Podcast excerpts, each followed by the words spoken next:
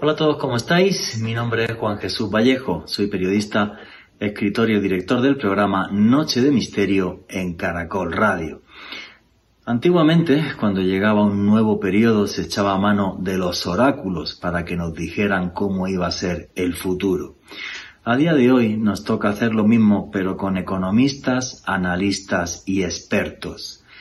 Ya mismo estamos, estamos ya en el 2022 pero ¿qué nos depara este año con infinidad de incertidumbres, sobre todo en lo económico y en lo geopolítico?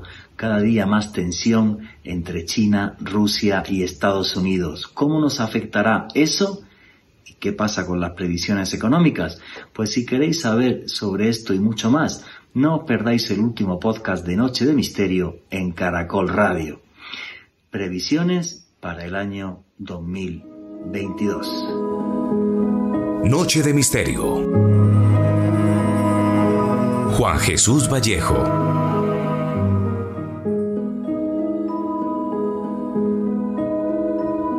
Hace miles de años, cuando terminaba un periodo y arrancaba un año nuevo, las personas lo que hacían era ir a consultar al oráculo. Se iban y entonces delante de, en un templo, delante de símbolos de los dioses, los sacerdotes interpretaban los designios para el próximo lustro. Sin embargo, a día de hoy, los oráculos se han quedado obsoletos y lo mejor para saber qué está por venir en este año 2022 que ya ha arrancado es echar mano de asesores y de analistas. La verdad que es un tema que tiene mucho menos magia, pero posiblemente acierten más que los antiguos dioses. Si es cierto que las previsiones y demás para este año, luego lo vamos a comentar, así a nivel general en economía y esto no son demasiado positivas, pero el optimismo es algo que es capaz de vencer absolutamente cualquier dificultad 2022 donde esperemos que cada vez esta pandemia que nos ha castigado se vaya diluyendo más y un 2022 que os deseo a todos lleno de felicidad y de esperanza. Buenas noches, noctámbulos. Mi nombre es Juan Jesús Vallejo. Los que queréis seguirme en redes sociales, mi Twitter es arroba Juan. Vallejo, Juan J. E. Vallejo. En Instagram y en Facebook, Juan Jesús Vallejo. Y esto es Noche de Misterio. Y aquí lo que hacemos es periodismo de misterio. Nosotros os ponemos los hechos encima de la mesa y vosotros decidís qué hay detrás y qué no. También los que os guste el periodismo de misterio, tenéis un canal de YouTube que se llama Oculto tras la sombra. Ahí también tenéis vídeos que os van a hablar de predicciones o previsiones a nivel económico, geopolítico, mundial y social para el año 2022. Y bueno, ya sin más dilación, arrancamos. Ya tengo aquí puesta la bola de cristal, a ver si acierto o si acertamos o no. Alejandro Bernal, buenas noches, amigo, compañero, ¿cómo estás? Muy bien, Juan Jesús, un saludo para usted, para nuestro invitado de excepción de esta noche, Antonio Díaz, y desde luego para todas las personas que nos escuchan en directo a través del dial, en la señal de Caracol Radio, también todos aquellos que nos escuchan a través de la aplicación para dispositivos móviles de Caracol Radio y también para todos aquellos que nos oyen en diferido por medio del podcast que estamos publicando todas las semanas a través de una lista de reproducción en el canal de YouTube de Caracol Radio. Juan G, hoy un programa de neta importancia. Yo creo que todos eh, los que hacemos espacios de este tipo, basados en periodismo de misterio, siempre le otorgamos un programa dedicado para saber qué predicciones, qué proyecciones hay para el nuevo año y ya aquí en pleno 2022 va a ser muy interesante analizar este panorama. Efectivamente, bueno, lo que es las últimas semanas, en concreto desde la segunda quincena de diciembre, y esto yo no recuerdo nada igual, un montón de grandes gurús de la economía, eh, financieros, grandísimos empresarios eh, han estado hablando sobre predicciones para el próximo año, año, ya para este año ya, para el 2022, y en general son pero súper nefastas. Vamos a, empezar a hablar de una, una a una eh, de todas ellas, pero en general, repito, no son positivas. De todas formas, también digo una cosa, señores, son economistas, pero no son dioses, son seres humanos y también se pueden equivocar. Incluso, por si vemos que esto se atasca mucho, me he traído el tarot a ver qué es lo que dicen las estrellas y los dioses, como antiguamente, y hacemos el oráculo y así no hay ningún problema. Pero bueno, el que sabe mucho más de economía que, que nosotros y nos va a ilustrar sobre todo esto es Antonio Díaz, amigo, compañero. Buenas noches, ¿cómo estás? Muy buenas noches, como siempre un placer con, esta oportunidad que me dais. Eh, pues Alejandro y, y, Juan Jesús, para mí siempre es un placer compartir con vosotros este ratito de la noche, de esa noche botana tan, tan, tan encantadora. Y, y bueno, pues gracias por invitarme de Oráculo de Delfos esta vez, que recordaré mi etapa de haber vivido en Grecia y, trataré de, de, si tú las cartas las interpretas bien, pues luego darle sentido de coherencia económica a lo que nos digan, a lo que nos digan las cartas del tarot. Bueno, yo creo que eh, lo que vamos a arrancar es con lo que ha sido noticia en las últimas semanas. y las últimas semanas lo que ha sido noticia es que eh, grandes gurús de la economía, como es el caso de eh, Nuriel Rubini, al que llaman doctor desastre porque eh, fue el que predijo la crisis económica del año 2008, y otros grandes gurús, como por ejemplo es el caso de Robert Kiyosaki, y lo último, Ray Dalio, que ahora nos va a hablar Alejandro Bernal, eh, sobre lo que opina de Ray Dalio, bueno, pues son, bueno, Warren Buffett también, o sea, son diferentes grandes eh, personajes financieros los que han dicho básicamente lo siguiente. Que el mundo, o sea, que la economía mundial se va a ir al carajo porque la deuda externa de los países no es que sea grande, es que es absurda.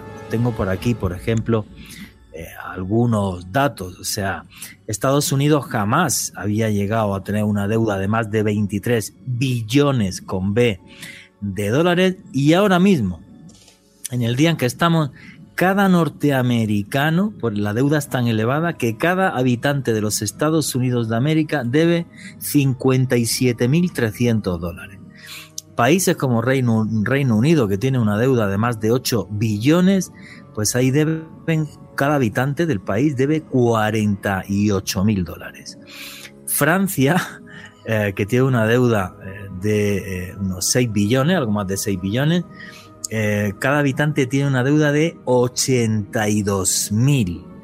este es el top 5 mundial. Alemania tiene una deuda de más de 5 billones y tiene una, una deuda de 62 mil. Y el que se lleva la guinda es Holanda, que tiene una deuda de más de 4 billones, que repartidos en los pocos habitantes que son, supone que cada uno de los holandeses a día de hoy debe 234 mil dólares. Me habéis escuchado bien.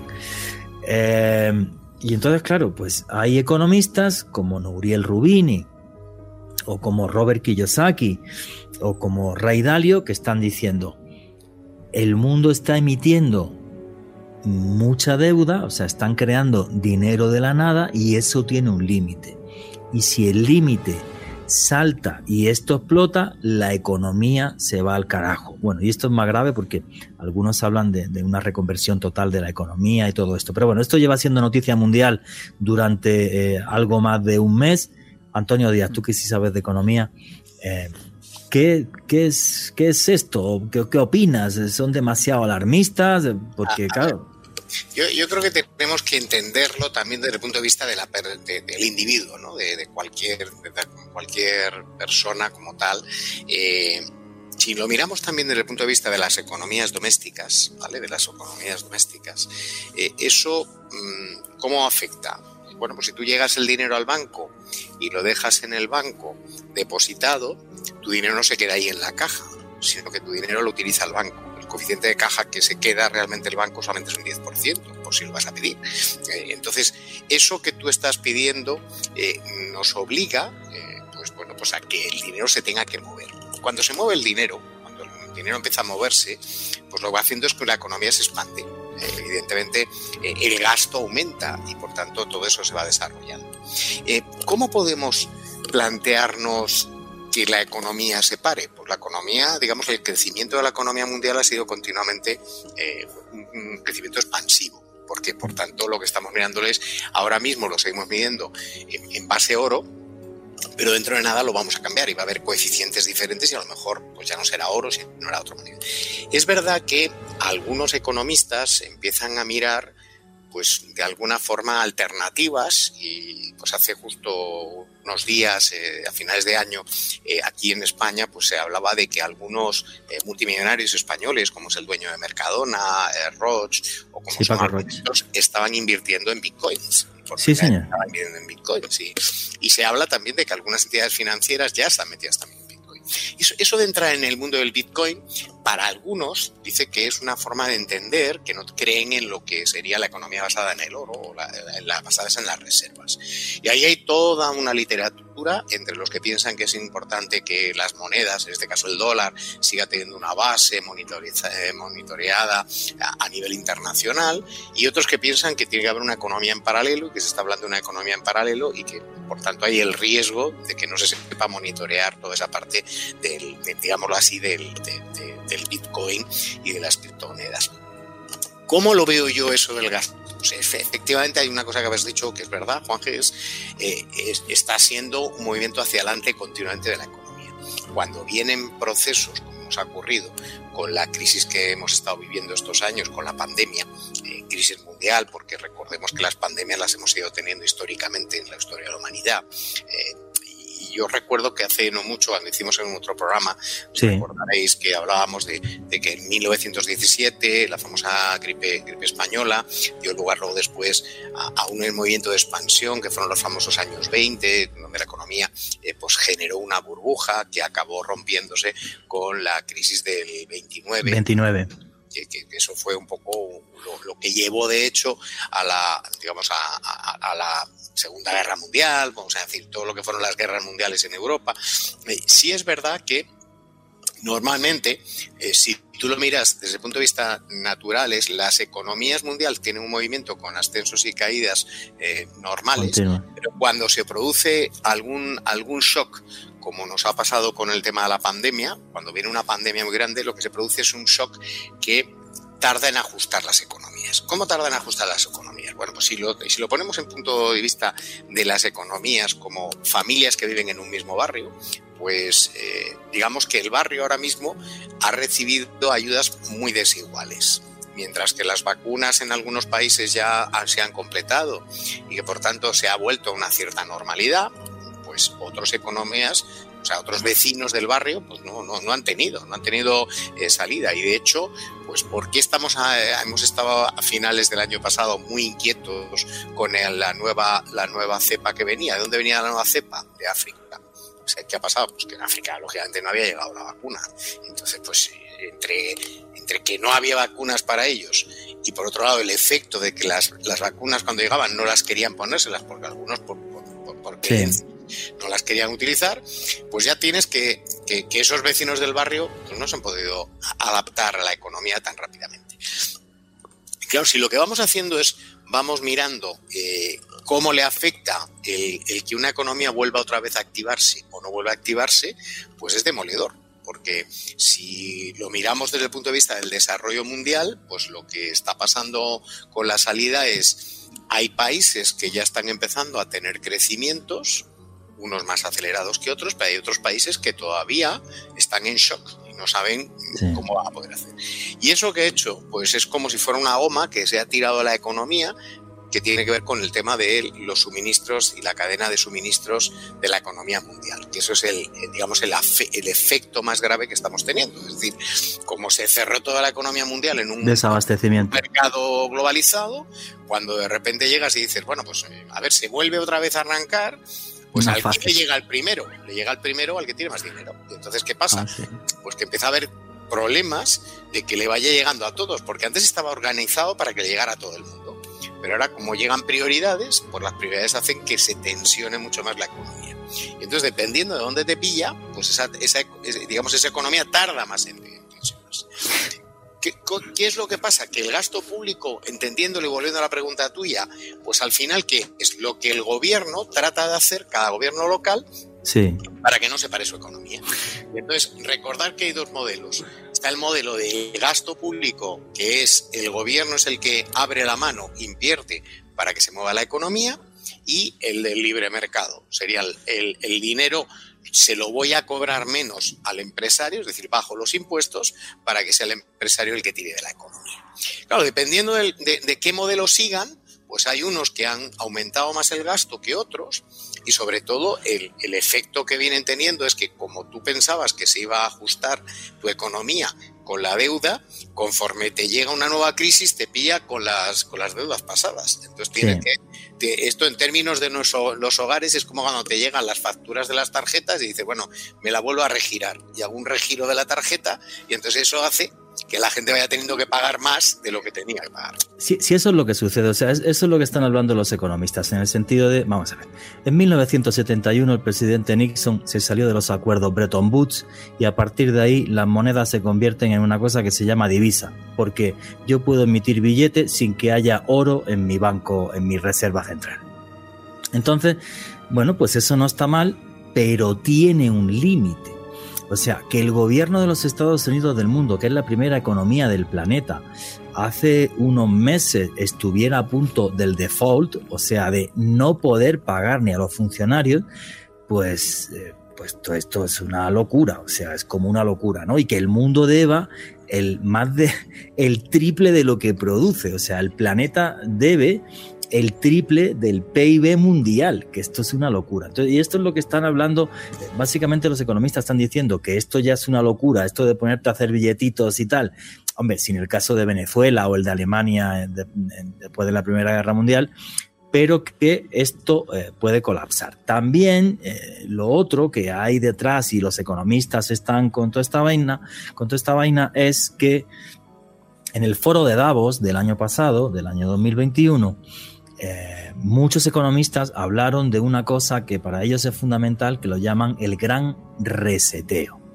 Y este gran reseteo es, nos toca reinventar la economía, porque los acuerdos Bretton Woods son del año 44, el oro ya, pues muy bonito, pero está para ponerme los anillos o como valor de reserva, pero no es lo que ampara el que yo emita moneda, y eh, es necesario que se vuelva a, a, reescribir un acuerdo económico mundial. Eso es lo que están diciendo.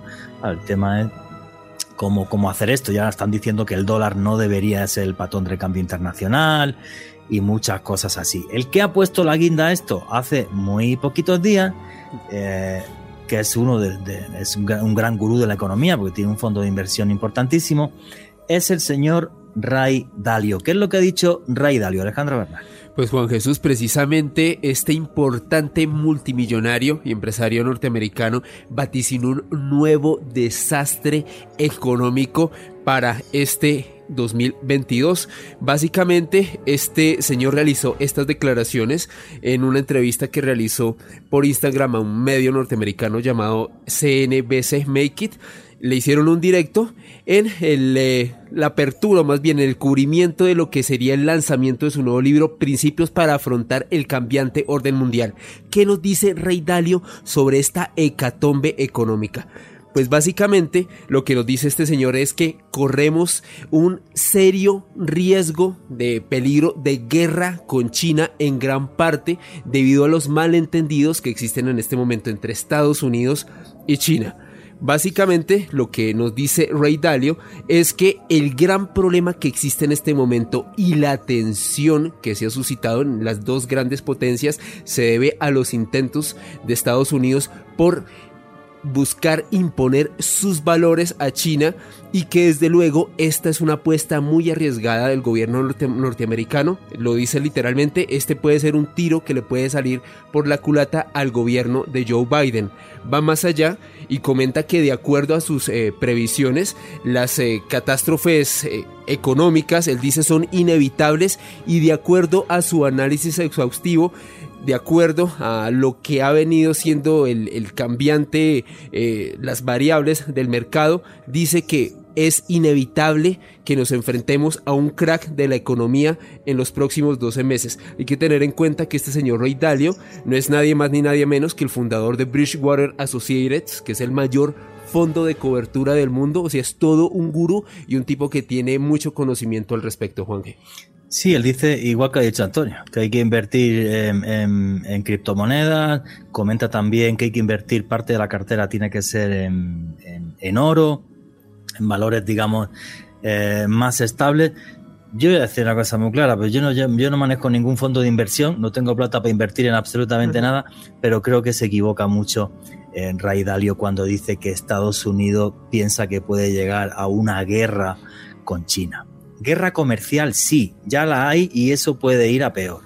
Pero una guerra militar entre Estados Unidos y China, bueno, esto no significaría eh, una hecatombe económica, significaría la Tercera Guerra Mundial y, y empieza a hacer el mundo de cero porque eh, porque esto iba a acabar bastante mal, claro. O sea, son dos potencias nucleares, tanto, tanto China eh, como Estados Unidos. Y claro, y que China y Estados Unidos entrasen en guerra y países como Rusia o que la OTAN no hiciera nada, pues yo no me lo creo.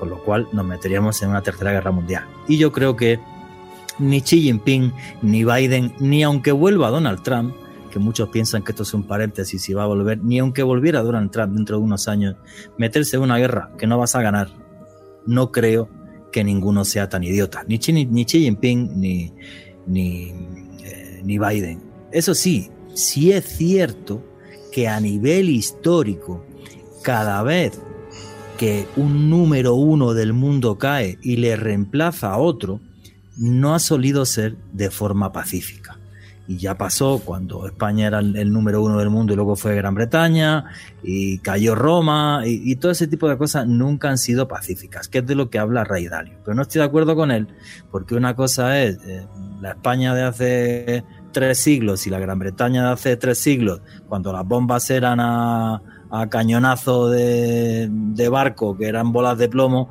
ahora que son misiles hipersónicos nucleares. Y la Europa y el mundo de hace dos siglos vivía con más de un 80% de la población mundial dentro de la pobreza. Ahora sigue habiendo muchos miles de millones de personas, varios miles de millones que son pobres, pero la pobreza mundial no es lo que era antes. O sea que a nivel social tampoco va a ser fácil eh, que haya una guerra China-Estados Unidos porque el mismo pueblo diría, a ver, estáis todos pirados, o sea, estáis todos chalados o sea, vamos a ver, vamos a llevarnos bien y si queremos guerras comerciales que van a fastidiar el mundo también, bueno, pues eso no es agradable, pero de ahí una guerra nuclear no. Yo creo que Ray Dalio, que es un tío que sabe vender muy bien, se dedica a la economía, ha hecho eso para vender muchos libros. Y seguramente los venderá. Pero para mí lo del tema de la guerra, de la guerra Estados Unidos China, a mí me parece una cosa total y absolutamente eh, sin sentido, ¿vale? Entonces, no sé qué opina Antonio Díaz. Nos faltan tres minutitos para acabar este bloque.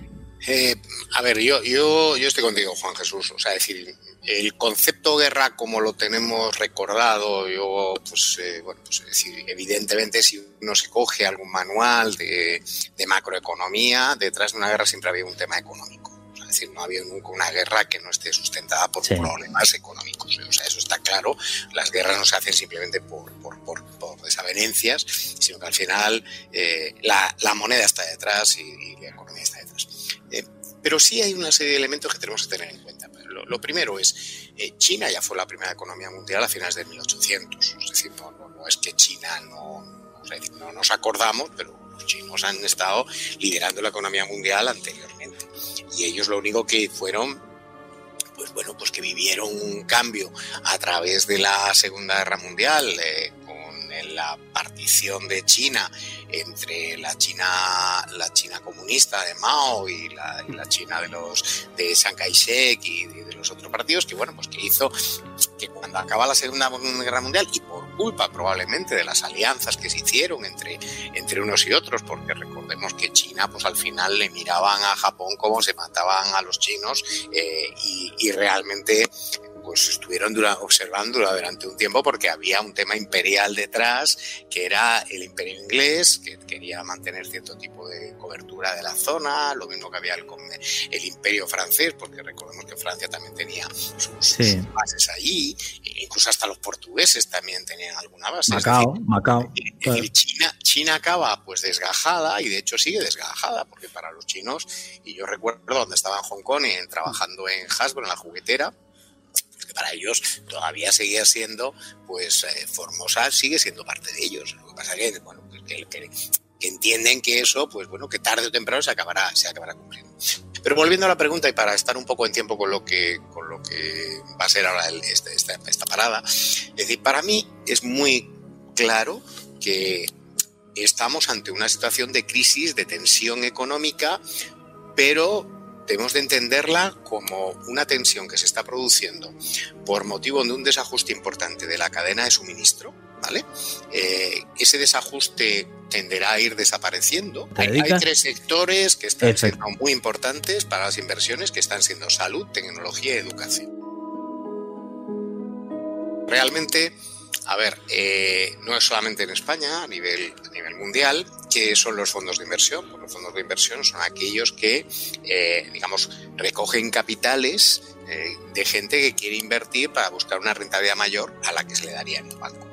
De hecho, uno de los fondos de inversión más importantes en el mundo que hay es el fondo noruego, que es el que recoge las pensiones noruegas. Es decir, y por tanto, lo que va buscando es garantizar que a futuro pues la gente las pensiones de los noruegos se van a poder se van a poder retribuir y una forma es no meterlos debajo del colchón sino coger ese dinero e invertirlo en sectores.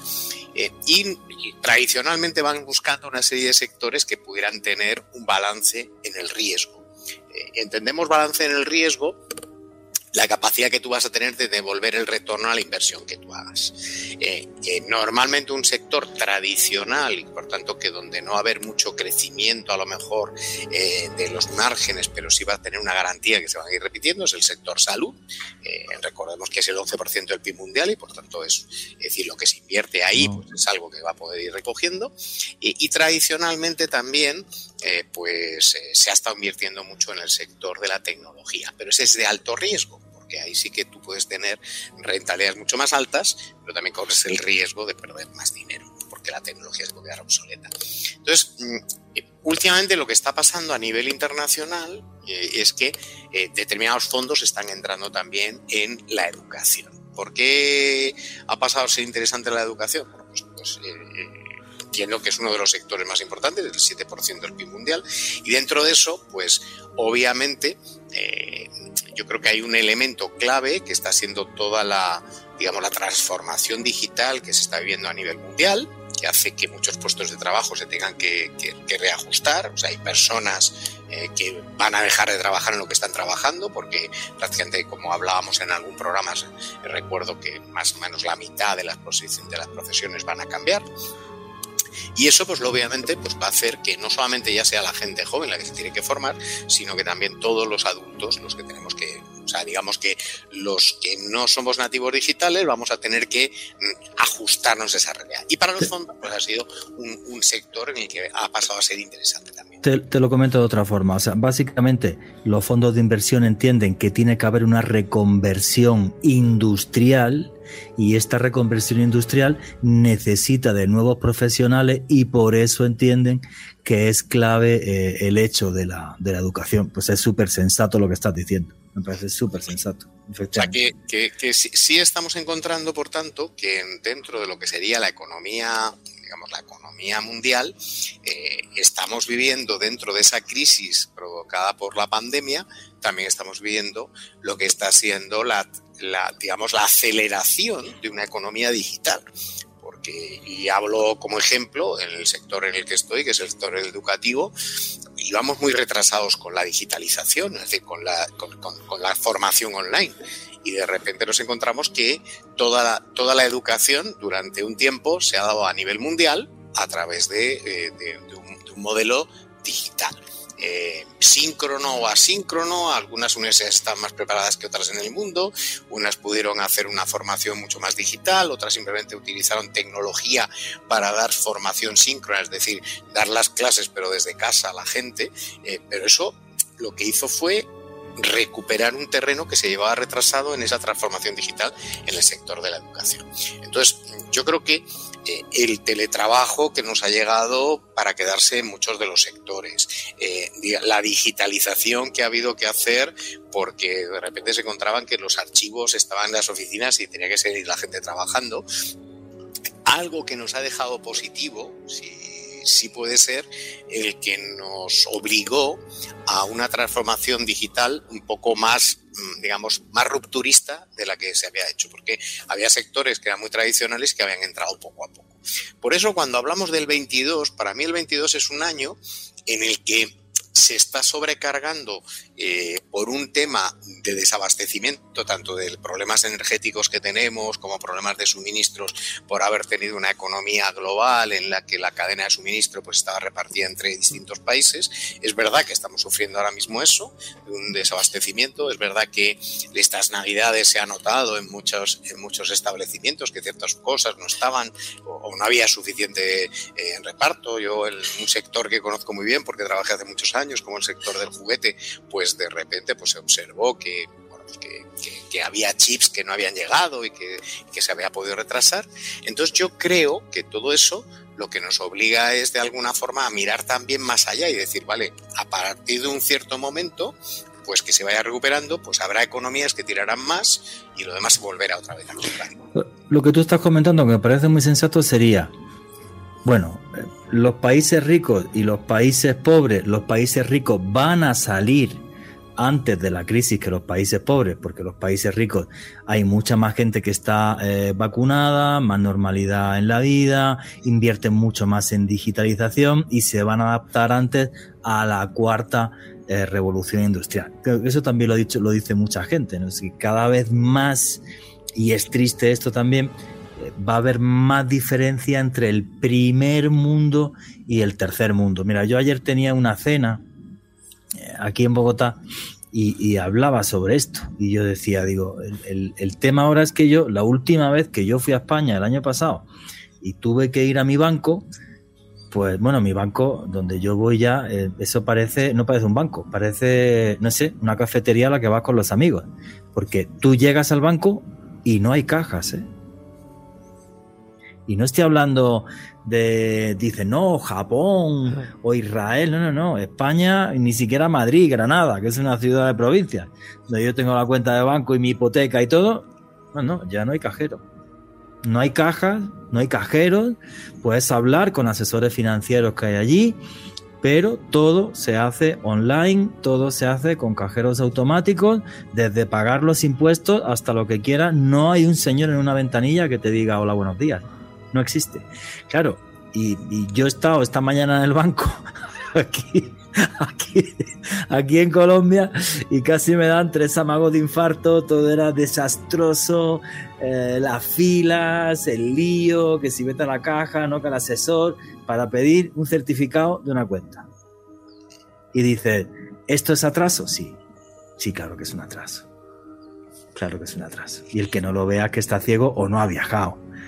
Claro. O sea, es una cosa como muy loca, ¿no?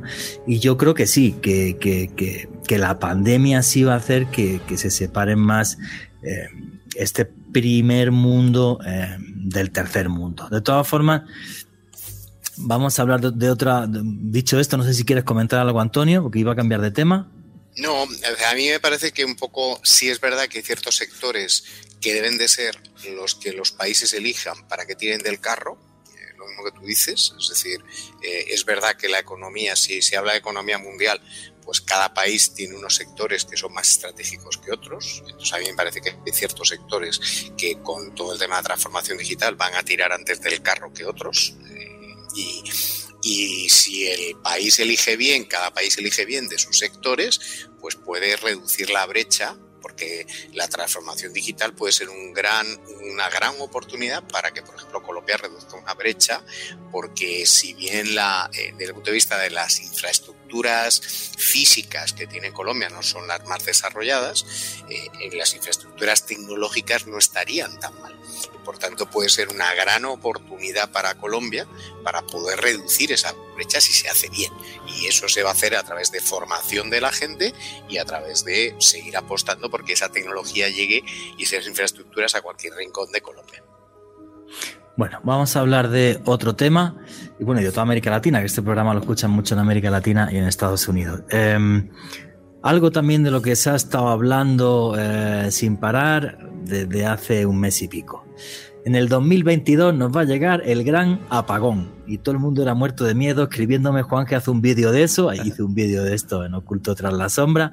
Alejandro Bernal se ríe porque me dijo, oye Juan que tienes que hacer un vídeo porque es que no paran de pedirlo. Digo, venga, pues, pues lo hago. Y me estuve documentando. Bueno, básicamente esto del gran apagón que no afectaría a América, sino el gran apagón, toda la historia del gran apagón está muy centrada en Europa aunque nos pueda parecer un poco loco, porque Europa es de las primeras economías del mundo, pero el, tema es el siguiente. Estamos metidos en una transformación energética. O cambiamos nuestra forma del suministro de energía o el planeta se va al carajo por el apocalipsis climático que estamos viviendo. Entonces lo que todo lo que estuve leyendo básicamente venía a decir que el problema es que hay un 20% de la energía europea que es por el gas pero el gas que llega a Europa viene de Irán, viene de Rusia, Irán es eh, el niño pequeño de Rusia, o sea, Irán va a hacer lo que diga Rusia. Rusia con una cantidad de problemas tremendos geopolíticos por el problema eh, ucraniano con el resto de, eh, de Rusia. Y el otro gas que nos llega, que es el argelino, bueno, pues Argelia tiene problemas con Marruecos, entonces han cortado un gasoducto, entonces decían que hay que mandar el gas, pero por barco licuado y eso retrasa. Y eh, el problema también que estuve leyendo, que esto es muy impopular, o hay gente que lo, horroriza esto que voy a decir, pero la verdad. El tema es el siguiente, para hacer una reconversión energética tiene que haber un punto intermedio, o sea, ahora mismo la energía eólica y la energía solar no dan para que toda la población del planeta pueda estar con energía renovable. Por eso, países como Francia ya han dicho, señores, voy a empezar a hacer otra vez centrales nucleares. Por eso Warren Buffett y el señor Bill Gates acaban de invertir miles de millones de dólares en un proyecto de centrales nucleares que son mucho más pequeñas para poner e interconectar por diferentes lugares de Estados Unidos. Por eso China ya ha dicho que va a hacer muchos centenares de nuevas eh, centrales nucleares. ¿Por qué? Porque son centrales nucleares que son mucho más seguras y si se lleva bien el tema de los residuos, pues la energía nuclear no emite CO2 y realmente eh, eh, palía y frena el, cambio climático. Entonces, claro, mm, y hay una paradoja muy sencilla. Francia tiene la energía eh, mucho más barata que Alemania, que está cerrando centrales nucleares. O sea, y eso es un tema que hay gente que dice, no, porque entonces Fukushima y Chernóbil dicho así un poco bruto, es que es mejor perder Chernóbil que perder el planeta. Que es muy heavy lo que estoy diciendo. Ya lo sé, de todas formas, estas nuevas centrales nucleares no deberían provocar ningún Chernóbil. Primero porque son mucho más seguras. Segundo, son muchísimo más pequeñas. Producen mucha menos energía. Están hablando de máximo 300.000 familias por cada central nuclear. Entonces, claro, sería todo como mucho más controlable. Antonio, ¿va a haber gran apagón en Europa o no? Porque los austriacos y los suizos se pusieron ya, vamos, le faltó repartir linterna. A, ver, eh, eh, en España, finales de año, y tú lo sabes bien, se ha, disparado el precio de la, energía. ¿vale? Y, y eso se disparaba motivado precisamente, entre otras cosas, por lo que tú dices. España es un país deficitario de energía siendo uno de los países que más ha invertido en energías renovables, pero como bien dices, todavía, o sea, decir eso no nos ha salvado. ¿España tenía que hacerlo? Sin lugar a dudas, porque no tenemos la suerte de otros países del mundo que tienen petróleo, nosotros no tenemos petróleo, y por tanto, pues se buscó esas energías renovables y nuestras empresas, de hecho, son empresas punteras en todo el tema de energías renovables. Em, eh, es cierto que pues, se había estado desarrollando mucho la economía española basada en el gas que nos venía por los gasoductos y uno de ellos, pues como tú bien decías, por el conflicto Argelia-Marruecos se, cortó y eso se ha vivido finales de, este año. Em, pero eh, ya empieza a haber públicamente un poco un discurso alrededor de, lo que tú estabas hablando, ¿no? de, volver otra vez a, tirar de, energía nuclear que aquí se estaban cerrando algunas de las... Eh, y además es que es algo absurdo porque nosotros al final le acabamos comprando energía a Francia, que, es nuclear. Que, es nuclear, que la tenemos al lado justo de la frontera y que el riesgo lo seguimos teniendo, pero sin embargo no beneficiamos de ello, porque claro, el que esté al lado de la frontera con Francia, si pasa algo con una central nuclear, le va a pasar exactamente igual y no tienes ningún beneficio. Es decir, que luego, o sea, si dijera que es que a nivel mundial eso se ha parado, pero, pero yo creo que ahora, como tú bien dices, se están replanteando modelos nuevos de energía. Y, yo estoy convencido que algunos modelos pues, van a ir más rápidos que otros. Eh, recordemos que también no hace mucho, yo recuerdo, y nos acordamos que hace 20 años se habla también de la, del apagón del, cambio de siglo, cuando hablábamos todos de que iba a llegar... El, efecto 2000, el famoso efecto 2000, que, que, nos íbamos a morir todos, sí. Y no pasó nada. pasó nada, nada, nada. Y entonces esperábamos que esa Navidad, cuando cambiaran los relojes y llegara al 2000, se iba a parar el mundo y no iba a seguir girando y no pasó nada. Entonces yo creo que a ver, si bien es cierto que puede haber tensiones y que puede haber que estos discursos y que estos, eh, que estos conceptos hagan que se mueva la clase política, porque al final buscan votos y tienen que buscar, lo que no es menos cierto es que al final pues hay un montón de gente pensando, sobre todo hay un montón de, investigaciones en I más de más I sobre temas energéticos, eh, se está desarrollando muchísimo pues... Eh, el movimiento de los coches a través de, lo que sería ya coches eléctricos, pero tiene que ir acompañado otra serie de cosas como son las baterías, las soluciones de baterías que están dando algunas multinacionales ya van a permitir el que se pueda llevar una batería de repuesto para poder hacer más de 300 kilómetros, que es lo que tienen que tener. Es decir, hay toda una discusión alrededor no solamente de, de lo que serían las necesidades de energía, sino que como se está ofreciendo restricciones de que no vale cualquier energía, sino que tiene que tener cuidado con el medio ambiente, pues al final son dos ecuaciones que metemos en la misma, en la, misma, la misma caja. Esto, es como cuando hacíamos en matemáticas un, un objetivo con restricciones. Bueno, pues ahora nos van a decir, ojo, ten cuidado, porque no vas a, no vale pagar la energía a cualquier precio, ¿vale? Pero por otro lado te dicen, no, ojo, ten cuidado porque no vale cualquier energía porque puede, puede generar un problema con la, con la atmósfera y con, y con la, digamos, con la, el futuro del, del, mundo, ¿no?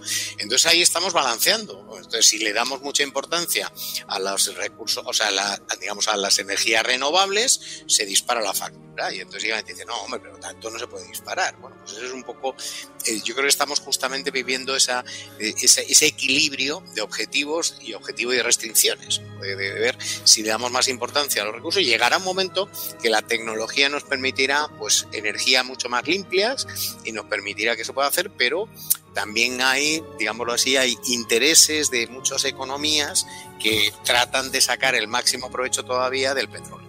Entonces, pues eso se frena otro tipo de energías probablemente pues hasta que eso, eso se pueda, se pueda capitalizar, que eso lo que va a significar es que dejen de, funcionar los coches con gasolina un día y al día siguiente tengan que estar funcionando otra cosa, pues eso no es inmediato.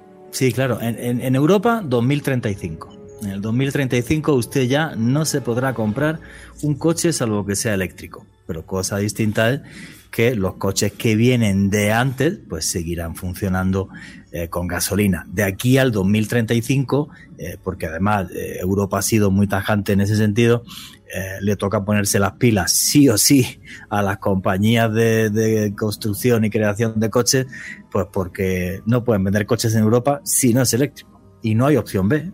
Entonces, eh, bueno, pues y, esperemos que en eso... Va a significar montar toda la red de suministro de eso.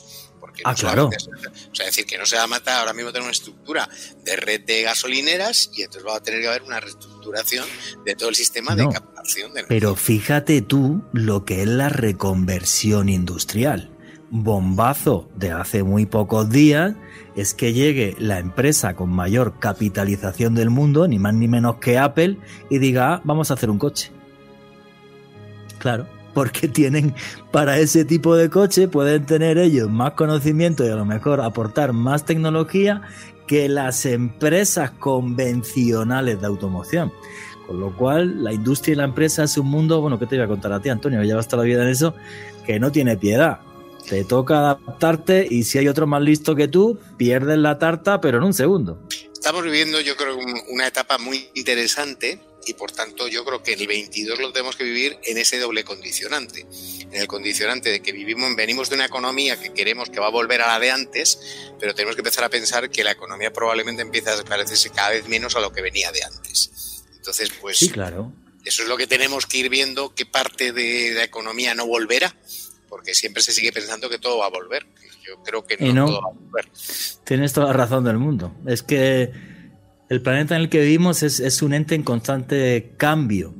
Si no te adaptas a esos cambios y no sigues para adelante, pues imagínate. Yo fíjate, hace un año estaba muy reacio a la hora de abrir un canal de YouTube y ahora ya me lo tomo como un trabajo. Porque te das cuenta que si me permites, voy a hacer simplemente recordarle a los, digamos, a todos los que nos han acompañado en algún otro programa. ¿Te acuerdas que hicimos hace muchos años, o sea, hace mucho tiempo, hablábamos de lo que había pasado en las, las distintas revoluciones industriales que habían pasado? Sí, claro, eso es. Y recordemos que una nos trae el vapor de, agua, otra nos trae la electricidad y la otra nos empieza a traer los ordenadores. Y todo eso que ocurrió cambió todo lo que había.